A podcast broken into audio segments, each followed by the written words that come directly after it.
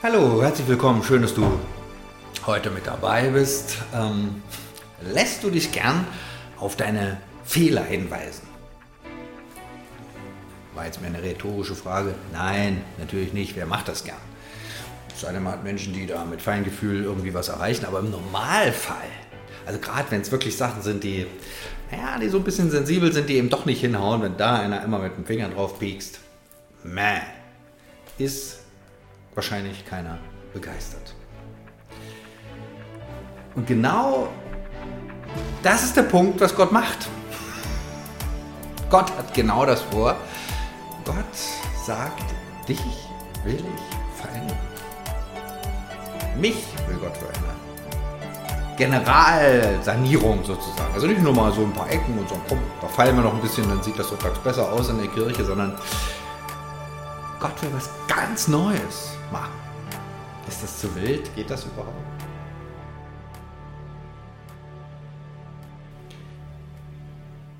Gott hat vor, dich zu verändern.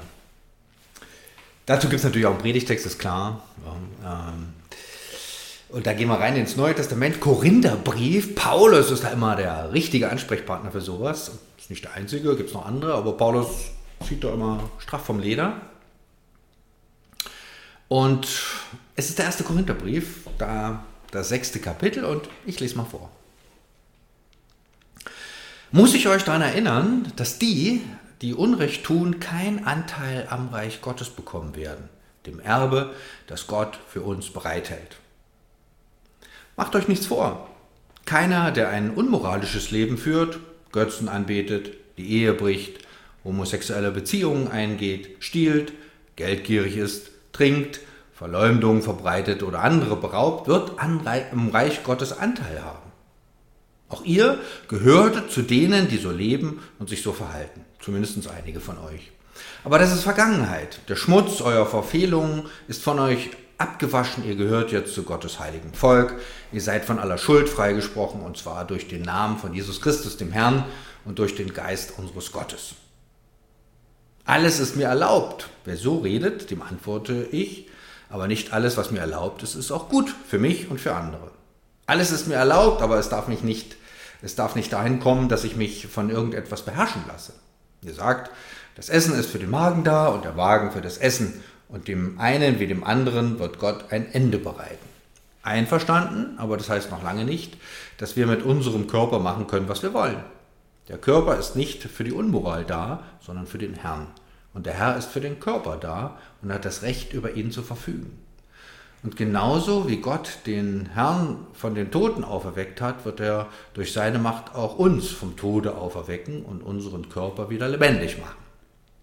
Habt ihr denn vergessen, dass euer Körper ein Tempel des Heiligen Geistes ist? Der Geist, den Gott euch gegeben hat, wohnt in euch und ihr gehört nicht mehr euch selbst.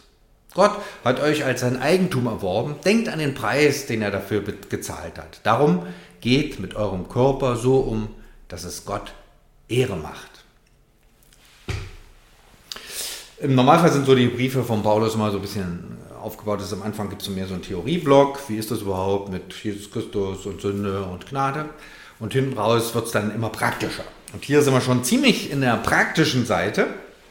Schon auch sehr ungewohnt, fast für unsere Ohren ein bisschen abschreckend. Das mögen wir im Grunde nicht. Äh, wenn da einer sagt, nicht jeder kommt in den Himmel.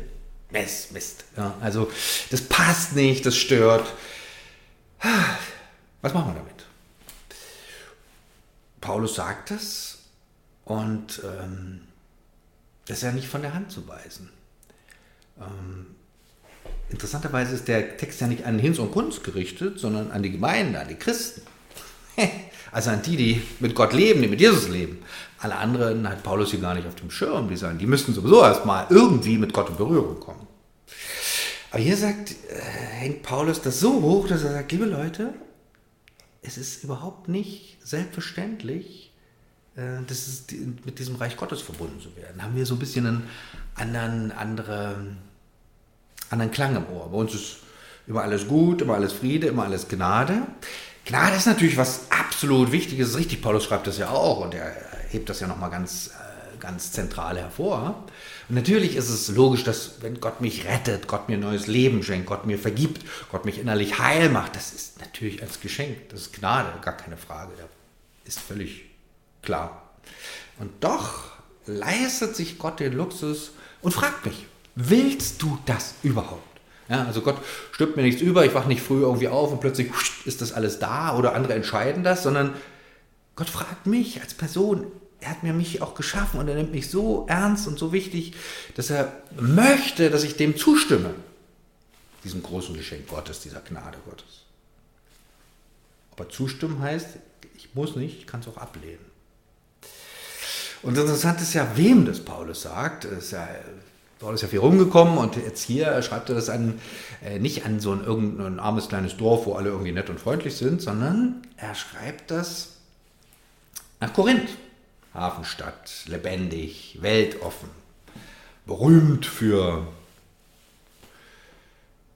jetzt nicht so extrem moralische äh, Verhaltensweisen. Und da, zu denen hat Paulus den Nerv, also er legt sozusagen den Finger in die Wunde und sagt, wer Unrecht tut, hat keinen Anteil am Reich Gottes.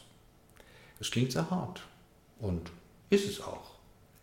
Natürlich muss man sich überlegen, warum macht das Paulus? Paulus hat er irgendwie nicht schlecht geschlafen oder will die nerven oder ist irgendwie frustriert, sondern Paulus legt die Karten auf den Tisch und sagt, das ist es, so ist es. Deshalb, und dann lädt er die ein, mit Gott in, in, ins Geschäft zu kommen, natürlich. Aber er muss ihnen auch klar sagen, äh, das sind die Grenzen. Ne? Wo das völlig klar wäre, wo das völlig akzeptabel wäre, wahrscheinlich für die allermeisten von uns ist, wenn du zum Arzt gehst. Ja, kürzlich Familienfeier traf ich, jemand sagte, vor Jahren beim Arzt gewesen, rauchte viel und hatte so ein paar kleine gesundheitliche äh, Wehwehchen und kam zum Arzt und der sagte, wow, wenn Sie nicht aufhören zu rauchen, wird das nichts. Ja, kann man auch sagen, ist aber sehr hart, ist aber sehr unfreundlich, würde aber gern rauchen. Interessanterweise äh, war derjenige in der Lage zu sagen, ja, ich höre auf den Arzt, ließ das Rauchen und fortan wurde vieles besser. Da ist das äh, so ein vertrautes Ding. Ne? Der, darf das sagen, weil es geht ja um, um, um unsere Person, es geht um unseren Körper, es geht um unser Leben. und genau darum geht es bei Gott auch. Es geht, um unseren, geht auch um unseren Körper, es geht auch um unser Leben und sogar noch um eine Dimension mehr, um ewig, das ewige Leben. Hatten wir nicht im, auf dem Schirm normalerweise, aber äh, ist wichtig, ausgesprochen wichtig. Und ja, dann zählt Paulus auf, was hier so zum unmoralischen Leben dazugehört. Und bei einigen Sachen werden wir klar nicken, logisch, ist klar, es gehört nicht dazu. Bei anderen kriegen wir die Krise und regen uns auf. Das kann doch nicht sein. Ja. Ähm, wichtig, denke ich, ist dabei, dass hier nicht so die inneren Kämpfe gemeint sind, wo wir auf die Nase fallen, wo wir an uns selber scheitern, wo wir mit unseren Brüchen nicht klarkommen, wo wir bestimmt, in bestimmten Dingen festhängen und immer und wieder, immer und immer wieder irgendwie nicht hinkommen. Und dann sagen, Gott, vergib mir. Das ist für Gott also Versagen ist für Gott kein Problem. Ja, damit kommt Gott locker klar. Denken wir mal nicht, aber Gott kriegt das hin. Er hat uns ja schließlich auch geschaffen, kennt uns gut. Ähm, Unmoralisches Leben heißt im Kern, dass ich sage, ich bin stolz auf meine Lebensweise. Ich will so leben. Ich sage, das ist genau richtig. Und ich lebe so, weil ich so bin. Da ist Gott raus. Zumindest, ich hoffe nicht endgültig, aber schon ziemlich. Ähm, ist uns fremd, so klare Ansagen, aber ich denke, sie sind wichtig. Das Kleingedruckte sollte man nicht überhören und überlesen. Und dann ist, beschreibt ja Paulus noch was so ein bisschen im Nebensatz, er erinnert die Leute daran, dass da was passiert ist, was uns auch nicht so bekannt ist. Er erinnert so an einen Wechsel, eine deutliche Veränderung, ein Vorher und Nachher, das im Leben von Christen passiert ist. Dass sie sagt, Mensch, ihr bei euch, bei einigen war das doch so. Ne? Und dann habt ihr Gott kennengelernt und dann seid ihr freigesprochen worden von eurer Schuld. Da habt ihr euch Gott zugewandt, ihr habt euch bekehrt, ihr seid von neuem geboren worden, da habt ihr angefangen zu glauben, ihr habt Gottes Vergebung in Anspruch genommen, seine Heilung ist passiert, eure Vergangenheit wurde in diesem Licht Gottes sozusagen äh, aufgelöst geradezu. Mit vielen, man kann es mit vielen Worten beschreiben, aber es geht um Um einen Neuanfang mit Gott, dass Gott vorher nicht da war und dann da war. Und das war für die Menschen damals ein erlebbares Ereignis. Und das ist was Wichtiges. Ähm, dass Gott, dass die Menschen gewusst haben, Gott handelt an mir. Und ich gebe ihm meine Schuld, ich gebe ihm mein Versagen, ich gebe ihm meine Brüche, ich gebe ihm meinen Schmerz und auch meine, meine Dinge, in denen ich einfach drinstecke und sage, oh, wie lebe ich damit? Und es ist eine wichtige Erfahrung. Das kann ich mich ja selber fragen und kannst du dich fragen, kenne ich das? Bin ich so, wie die Bibel das sagt, neu geboren? Ist da mal was gewesen? Kenne ich diesen Moment, wo Gott sagt, du, du bist ja mein Kind. Ähm, viele sagen, ja klar, ich bin getauft. Ne? Gut. Da darf man noch nicht vergessen, dass in der Taufe ja, die Taufe ja sagt, ähm, Freund, ab heute gehört dein Leben Gott. Du gehörst nicht mehr dir, dein Körper gehört nicht mehr dir, sondern Gott. Und wenn was nicht mehr mir gehört, habe ich ja sozusagen auch meinen Zugriff verloren. Das ist bei der Taufe oft ein bisschen verborgen, dass es sozusagen ja auch ein, ein, ein, ein ernsthafter Wechsel ist, dass ich sage, ich lebe mein Leben Gott zu Füßen. Ähm und die Menschen spricht Paulus an. Jetzt kann man natürlich mal diskutieren, ja, aber heute und damals und ich, kann doch bis dahin und das. Hm. Klar, kann man machen, aber da kommt man ja nicht äh, auf die Schiene, auf die Paulus will, sondern Paulus legt, äh, auch damals gab es genau diese Diskussion. Ne? Menschen haben sich ja jetzt nicht groß geändert. Die sagen, ja, alles ist mir erlaubt, ich bin doch Gottes Kind. Und der setzt dagegen, naja, aber nicht alles tut deinem Körper gut. Denk mal drüber nach.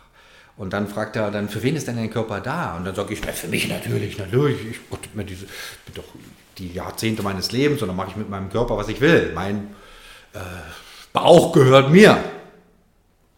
Zumindest für die, die Jesus Christus gehören, die können das nicht sagen. Also wenn sie darüber nachdenken. Mein Körper gehört Gott. Ist vielleicht für uns ein bisschen ein ungewöhnlicher Gedanke. Denken, hä, so viel, so dicht sollte Gott doch jetzt nun doch nicht kommen. Aber das ist der Kern des Glaubens, sonst gehen wir daran vorbei. Und das heißt ja ganz positiv, Gott ist mitten da in meinem Leben. Gott ist nicht nur irgendwo am Rand, nicht nur irgendwie sonst wo, sondern Gott ist mitten da, wo ich bin, ist auch Gott. Gott ist innen Teil meines Lebens. Und Paulus setzt das sogar so ganz hoch an und sagt, ihr seid ein Tempel des Heiligen Geistes. Das ist ja mal richtig krass. So dicht, so intensiv, so, so nah kommt mir Gott durch seinen Geist. Gott ist immer da, immer da mit seiner Liebe, mit seiner Vergebung, mit seiner Gnade, mit seiner Barmherzigkeit.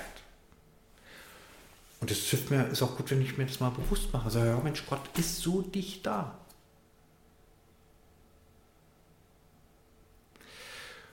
Und natürlich bleibt dann die Herausforderung, was mache ich, ähm, was mache ich mit meinem Körper? Mache ich das, was Gott Ehre macht? Habe ich da überhaupt schon mal drüber nachgedacht, mit dem, was ich sage, mit dem, was ich denke, was ich tue? Und wenn Gott immer da ist, ehre ich Gott?